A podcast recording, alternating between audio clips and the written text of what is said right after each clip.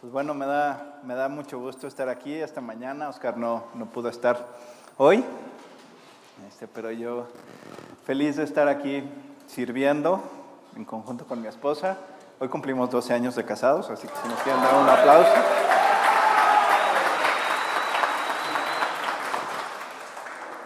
Entonces, pues muy contento, muy, muy contento de estar aquí esta mañana.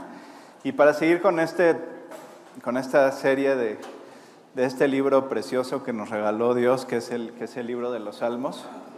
Y pues esta mañana, la verdad es que yo elegía, cuando hace poquito, como 10 días, me dijo Oscar que si podía estar yo hoy aquí. La verdad es que no se me vino otro salmo a la mente que el que vamos a hablar esta mañana, que es el Salmo 73. En lo personal es un salmo que a mí me encanta. Eh, este es un salmo que está incluido dentro de un grupo de salmos que son sapiensales o didácticos, ¿no? Eso quiere decir la palabra sapiensal, no, no, no es de sapiens ni de ninguna. Este, es didáctico.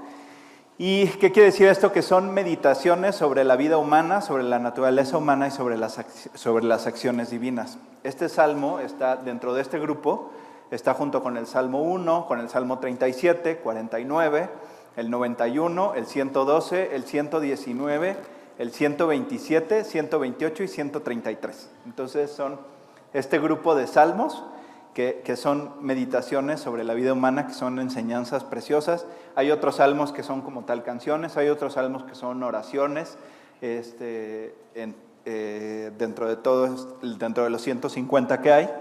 Y eh, bueno, para empezar, pues abran sus Biblias en el Salmo 73. Vamos a ir a algunos otros versículos, pero ustedes no se muevan del Salmo 73, ¿ok? Entonces ustedes quédense en el Salmo 73. Y este es un salmo de Asaf. Asaf escribió 11 salmos, pero es el primero de, uno de los libros de los salmos en los que está dividido en bloques. Eh, este, con el Salmo 73 empieza el libro 4, si no mal recuerdo.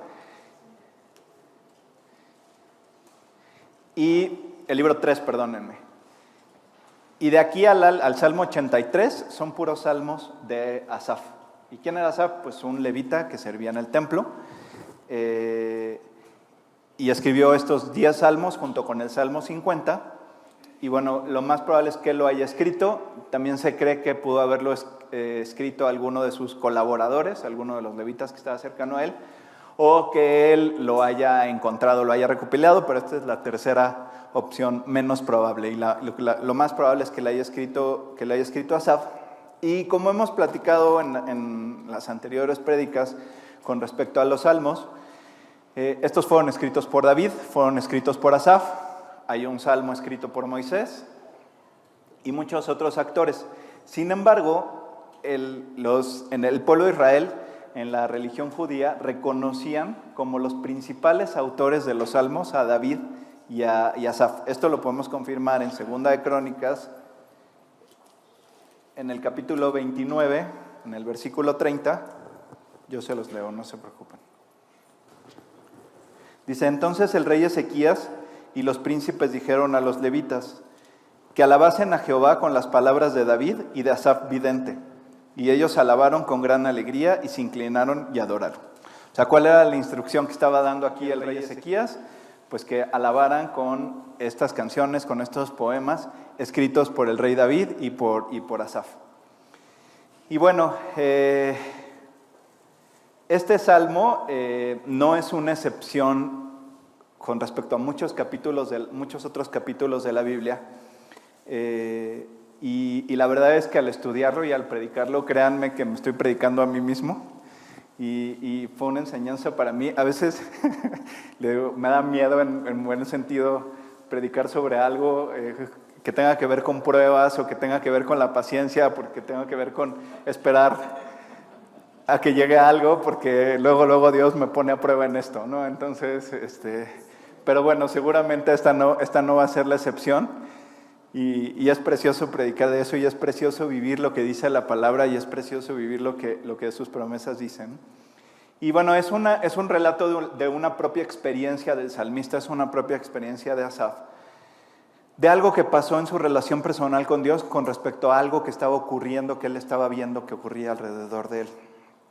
Y es, eh, como para todo aquel que ha decidido entregarle su vida a Cristo, un testimonio de lo que Cristo hace en el corazón de quienes le entregan su vida y deciden, y deciden seguirlo. Este salmo está dividido en tres partes. La primera parte va del versículo 1 al versículo 14, la segunda parte va del versículo 15 al versículo 20 y la tercera parte va del versículo 21 al versículo 28. Y vamos a leer la primera parte que es del 1 al 14. Ciertamente es bueno Dios para con Israel, para con los limpios de corazón. En cuanto a mí, casi se deslizaron mis pies, por poco resbalaron mis pasos, porque tuve envidia de los arrogantes, viendo la prosperidad de los impíos, porque no tienen congojas por su muerte, pues su vigor está entero. No pasan trabajos como los otros mortales, ni son azotados como los demás hombres. Por tanto, la soberbia los corona, se cubren de vestido de violencia. Los ojos se les saltan de gordura, logran con creces los antojos del corazón. Se mofan y hablan con maldad de hacer violencia, hablan con altanería. Ponen su boca contra el cielo y su lengua pasea la tierra. Por eso Dios hará volver a su pueblo aquí, y aguas en abundancia serán extraídas para ellos. Y dicen, ¿cómo sabe Dios? ¿Y hay conocimiento en el Altísimo? He aquí estos impíos, sin ser turbados del mundo, alcanzaron riquezas. Verdaderamente en vano he limpiado mi corazón y lavado mis manos en inocencia, pues he sido azotado todo el día y castigado todas las mañanas. Y bueno, vamos a regresar al, ¿cómo, cómo se llama este? Estos títulos que, tiene, que tienen muchos de los capítulos de la Biblia no son necesariamente títulos que les haya dado quien escribió la Biblia. La, gran mayoría de ellos los dio quienes alrededor del siglo III eh, hicieron esta división entre libros, eh, bueno, los libros ya estaban hechos entre, entre, entre versículos y capítulos de cada libro. Entonces, este, pero bueno, el, el, el, título es perfecto y dice el destino de los malos. Y así es como se llama, como se llama este salmo. Y este salmo, pues en primer lugar en el versículo 1 empieza reconociendo por parte del salmista, y por eso les digo que este es un testimonio, porque está hablando como de algo que ya ocurrió, y dice, ciertamente es bueno Dios para con Israel, ¿no? O sea, una meditación que él está teniendo. Y pues sí que es bueno Dios para con Israel. Eh, Dios es bueno con toda la humanidad y envió a su Hijo único a morir en la cruz por toda la humanidad. Y ese es un regalo que está disponible para todos los que lo quieran apropiar. Sin embargo, Dios sí es particularmente bueno con el pueblo de Israel. Si tú quieres, si, tú opinas lo contrario, pues dime qué otra cultura ha sobrevivido tantos años sin tener una nación, un, lugar en donde vivir, esparcidos por todo el mundo y hoy en día ya teniendo una nación propia, ¿no? Entonces, ¿y esto por qué? Pues por el amor infinito que tiene, que tiene Dios hacia el pueblo de Israel, hacia el pueblo judío, y porque además faltan muchas promesas todavía por cumplir para con su pueblo en los últimos días. Que tú tienes a Cristo en tu corazón y tienes una correcta relación con Dios, sabrás y opinarás lo mismo que yo, que no falta mucho para que todas estas cosas ocurran. Y después el salmista dice, y bueno es para con los limpios de corazón, ¿no? para quienes han limpiado su corazón. ¿Cómo se limpia el corazón? Pues con la sangre de Cristo, no hay otra, no hay otra manera de limpiarlo. Entonces reconoce primero el salmista que, es Dios, qué ha hecho en su vida. Pero eh, ayer estaba estudiando la Biblia con, un grupo de chavos con el que estudio los sábados en la mañana y estábamos estudiando acerca de la oración y cómo la oración en privado debe de ser siempre algo que esté acompañado de la confesión. ¿Y por qué de la confesión? Bueno, hay, dos tipos principalmente de oración, ¿no? La que haces en público, este, puedes orar por los alimentos con tu familia, este, puedes orar por algo en específico en la iglesia. Hace rato este, oramos en un par de ocasiones antes de iniciar la reunión. Y pues estas oraciones son breves, son concretas. Este, pues tú no te pones a, a, decir en la oración antes de iniciar la prédica que tienes broncas en tu chamba o que tienes cierto reto ¿no? o cierta debilidad.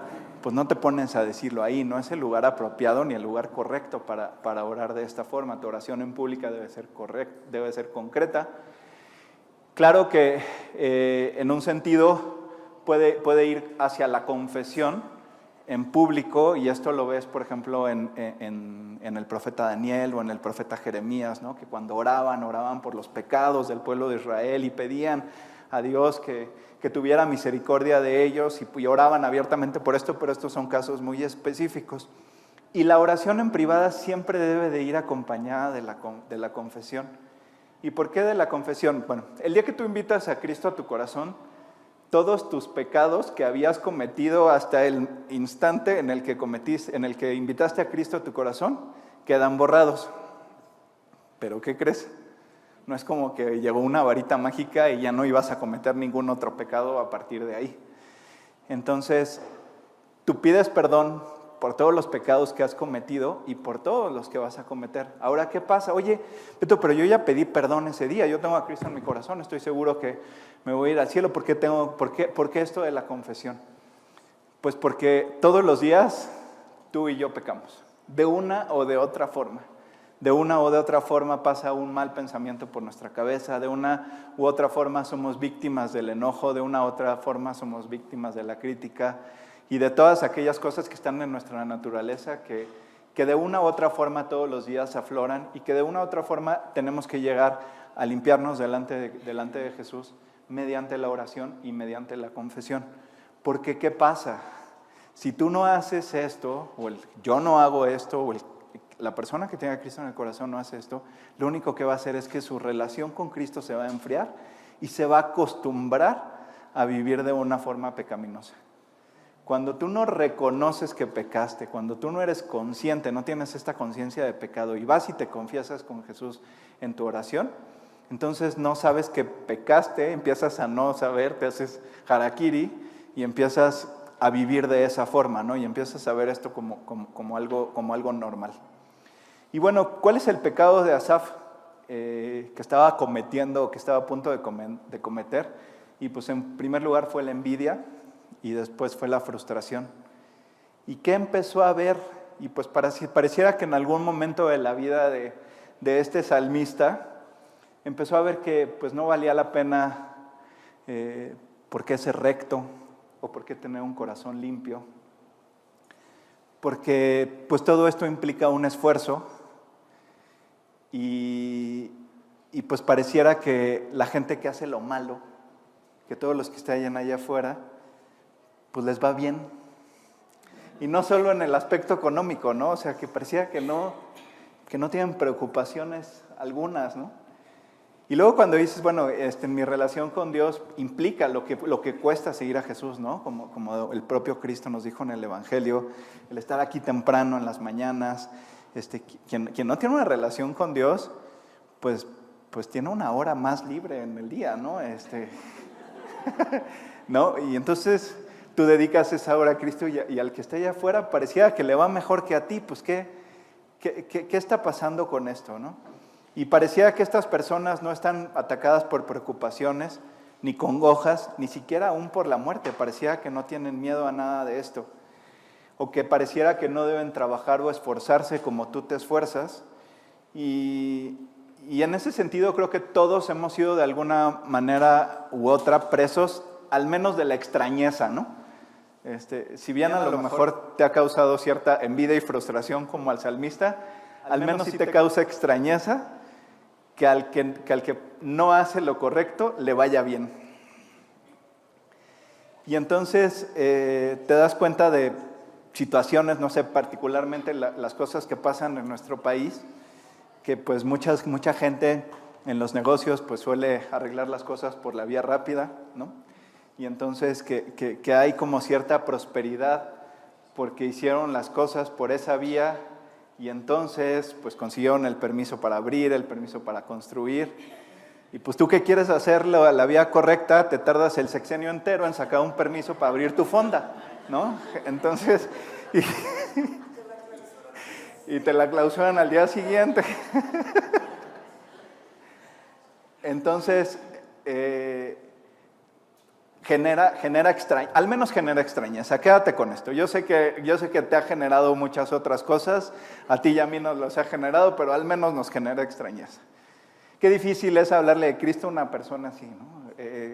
Cuando he tenido oportunidad, incluso dar un folleto, es un corazón endurecido, es un corazón orgulloso. Nada es imposible para Dios, definitivamente. Y si tú estás cercano a, las personas que, que, están en el mundo, que están allá afuera y te rodean circunstancias de ese tipo, lo mejor que puedes hacer es mantener un testimonio firme, porque, porque al final del día yo estoy convencido de que el testimonio firme y de lo que ven ellos todos los días en tu vida termina por cumplir un trabajo. Pero qué difícil es. Y bueno, vamos a leer en, ustedes no se vayan del Salmo 73, de Lucas 12, en los versículos 15 al 21.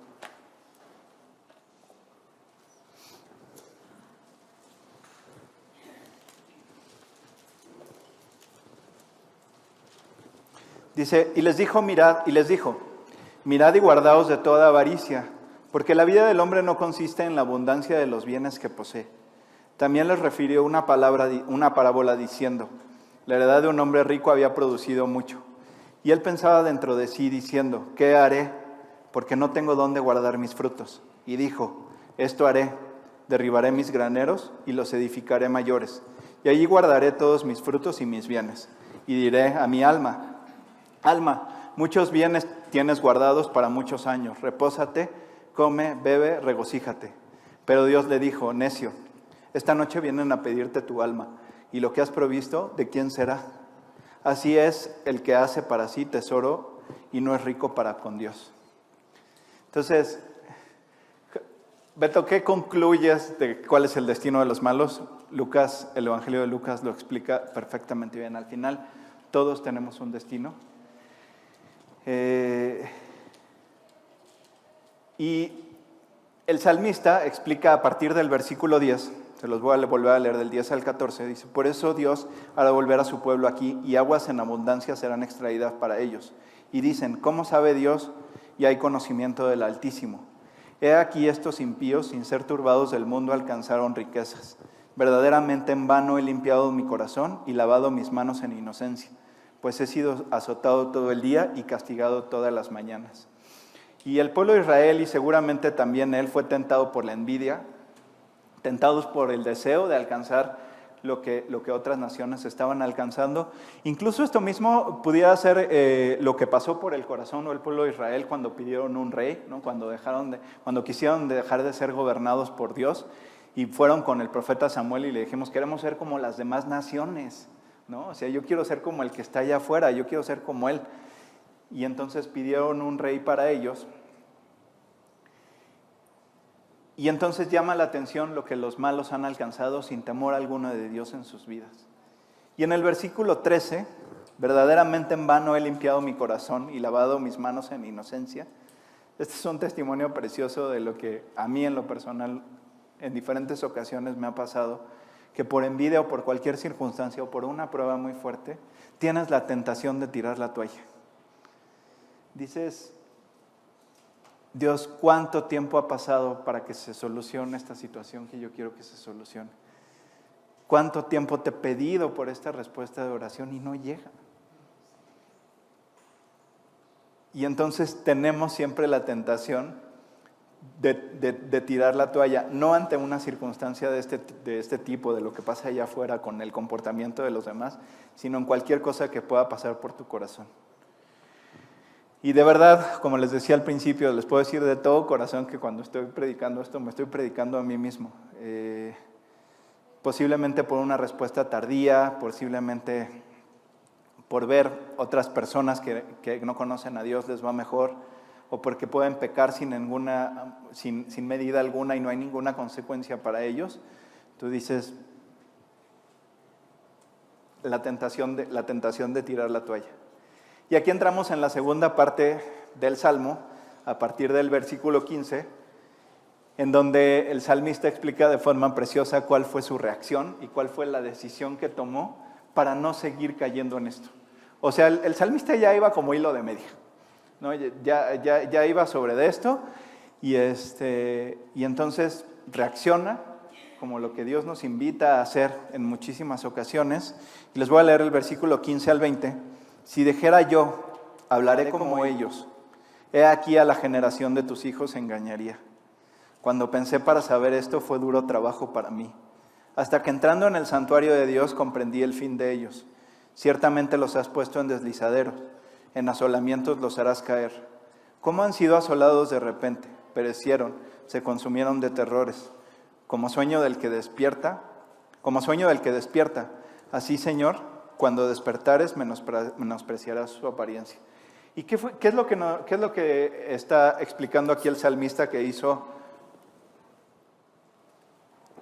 para regresar al lugar correcto, al lugar del que nunca debió de haber salido? Pues hacer lo que tú y yo tenemos que hacer cada vez que se nos esté yendo choco el coche. Regresar a la presencia de Dios. ¿no? Y aquí el salmista dice, bueno, yo regresé al, santuario. Pues sí, lo, expresa de esta forma porque acuérdate que estamos este, leyendo a un cuate que vivió en el Antiguo Testamento cuando existía el santuario, eh, e, ese tabernáculo en donde estuvo mucho tiempo el arca o incluso el, el propio templo.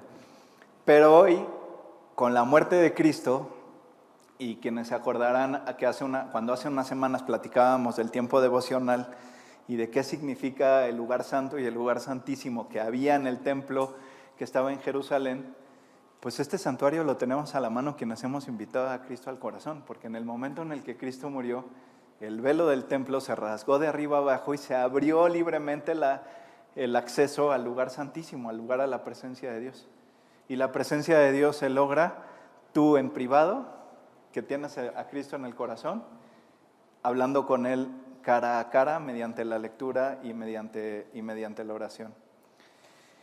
¿Qué fue lo que hizo el salmista para salir del apuro? Pues regresó al lugar del que nunca debió de haber quitado la vista, al lugar de su relación personal con Dios, donde se encuentra la sabiduría, donde se encuentra la paz y en donde Dios quiere que estemos todos aquellos que hemos invitado a Cristo al corazón.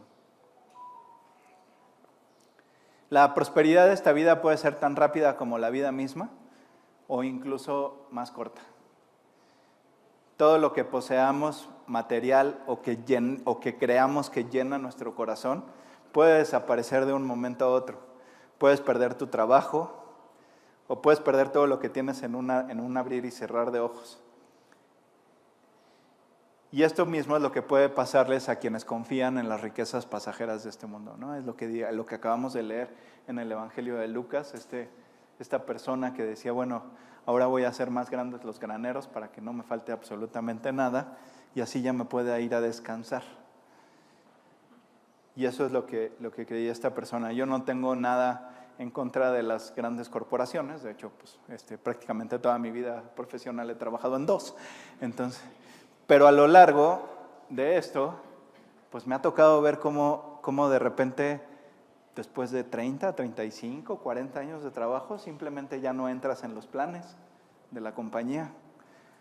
O, ya, tus ideas ya no son lo suficientemente revolucionarias para el ritmo que ahora tiene el negocio y deciden prescindir de ti. Amablemente te dicen que te dan la opción de jubilarte a los 55 años.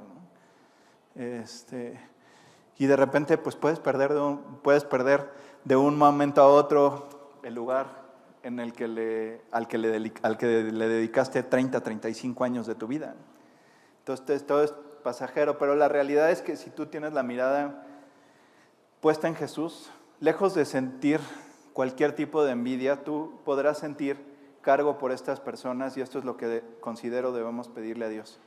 No te hagas envidia porque al malo le va mal.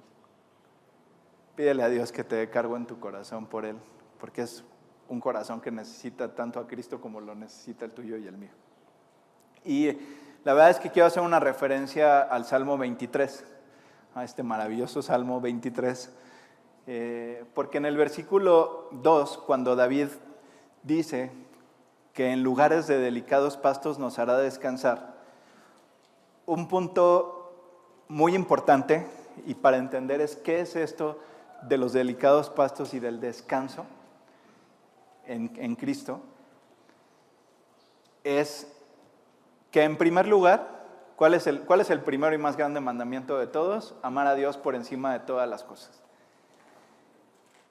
Y el segundo, pues amar al prójimo. Pero pues esto está complicado si no te amas a ti mismo en la misma forma en la que amas a Dios. ¿Y a qué me refiero con esto? No, no, no, no me malinterpretes que el amor a ti mismo es una forma narcisista o vanidosa de, de, ver, de ver las cosas, no, tampoco, te vas a convertir aquí en uno de los polivoces cantando este, acerca de ti.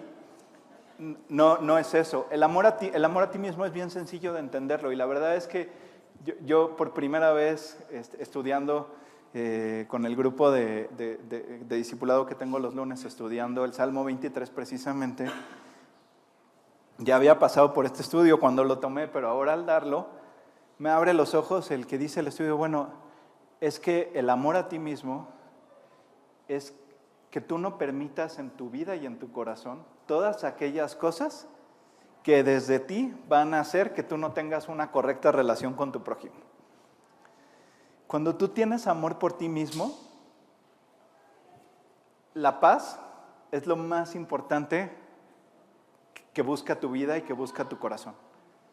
Estar en paz contigo mismo, estar en paz con los demás, tener paz en el corazón, tener una conciencia limpia, tener una conciencia tranquila, poderte ir a descansar, cuando tú tienes todo eso en tu vida, cuando tu copa está rebosando de esta forma, pues se vuelve prácticamente inconcebible que tú tengas un conflicto con el prójimo.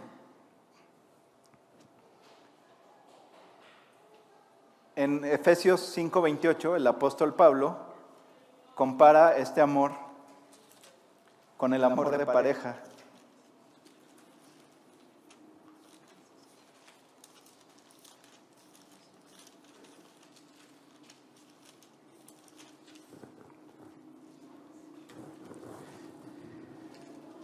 Así también los maridos deben amar a sus mujeres como a sus mismos cuerpos. El que ama a su mujer, a sí se ama. Y, la real, y te, tengo que confesar que, bueno, esto es, un, esto es un trabajo que en todos aquellos que estamos casados Dios nos va enseñando día a día. Este, ojalá fuera por arte de magia, ¿no? Que salieras, regresadas de la luna de miel y ya trajeras esto en el chip este, perfectamente integrado, pero no ocurre de esa forma. Yo, yo lo he tenido que aprender a lo largo de todos estos años que llevo de casado. Y, la realidad es que en, la relación de pareja y en el amor de pareja, creo que esta es una de las verdades más grandes y más absolutas, porque cuando tú te amas a ti mismo, pues no quieres tener un conflicto con tu esposa. Cuando tú te amas a ti mismo, pues quieres llegar a tu casa y disfrutar a tu familia, disfrutar a tu esposa, disfrutar ese, verdaderamente anhelas que tu hogar se convierta en un pedacito del cielo. Si no te amas a ti mismo, pues llegas, pateas, pataleas, exiges, gritas, truenas los dedos. Pues la verdad es que desde, desde, desde mi punto de vista y de lo que dice la propia palabra de Dios, pues quien hace eso no tiene amor por sí mismo y definitivamente no está teniendo amor ni por su esposa ni por su familia. Es difícil pensar en amor en amarse a sí mismo y, amar al prójimo de esta forma, pero cuando piensas en, la paz que da Jesús a tu corazón y la plenitud que te da, esté por encima de cualquier cosa, entonces sí puede amarse al prójimo como a uno mismo. Qué difícil es. Oye, ¿cuál es el prójimo? El que te echó el coche encima. O sea, el que sí te puso, pero de pésimo humor porque te echó el coche encima, pues ese es el prójimo, ¿no? Y, bueno, entramos en, la parte final del Salmo, que la verdad es que para mí esta parte final del Salmo es medicina para el alma, a partir del versículo 21, dice, se llenó de amargura mi alma y en mi corazón sentía punzadas. Tan torpe era yo que no entendía, era como una bestia delante de ti. Con todo, yo siempre estuve contigo. Me tomaste de la mano derecha, me has guiado según tu consejo y después me recibirás en gloria. Y bueno, cuando, cuando tú estás confundido, yo muchas veces he orado y, entiendo también que, en las pruebas, cuando tienes una serie de opciones, una serie de escenarios, eso, eso empieza a generar confusión, ¿no? O sea, como que dices, oye Dios, este, en primer lugar, ¿por qué oro? Y, creo que, y creo que esa es la primera pregunta que nos debemos hacer cuando estamos en medio de una tribulación. En primer lugar, ¿por qué oro? Y creo que la, respuesta está en primer lugar orar porque la voluntad de Dios se haga en nuestra vida. Entonces, una vez que tú oras por esto, definitivamente Dios empieza a mostrarte, em, empieza a mostrarte el camino. Pero la confusión, la extrañeza, la desesperación, la envidia, la frustración, Solo genera lo que acabamos de leer en el versículo 21, amargura en el alma, punzadas en el corazón. Tan torpe era yo como las bestias. Las bestias solamente ven hacia adelante, no ven hacia ningún otro lugar. Eh, pierdes, pierdes la vista, pierdes el escenario, pierdes la vista a 360 grados. Sin embargo, dice el salmista, con todo yo siempre estuviste contigo, me tomaste de la mano derecha y como un padre o un hijo que lo tiene que levantar, tomarlo de su mano, llevarlo, guiarlo, y me has guiado según tu consejo y después me recibirás en gloria. Y viene la parte final del Salmo y quiero dejarles de tarea. La verdad es que estos últimos versículos son verdadera medicina para el alma. Apréndanselos, memorícenlos.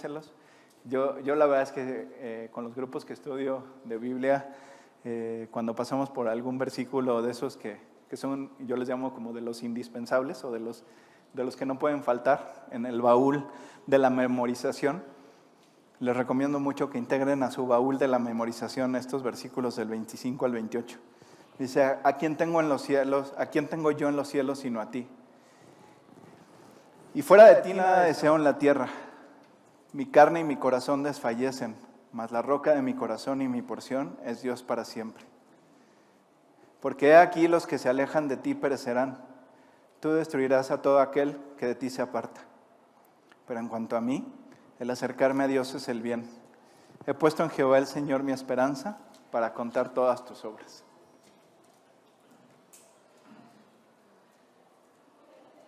Y ahora bien, pues todo esto eh, se logra, no se puede lograr de otra forma que no sea una correcta relación con Jesús.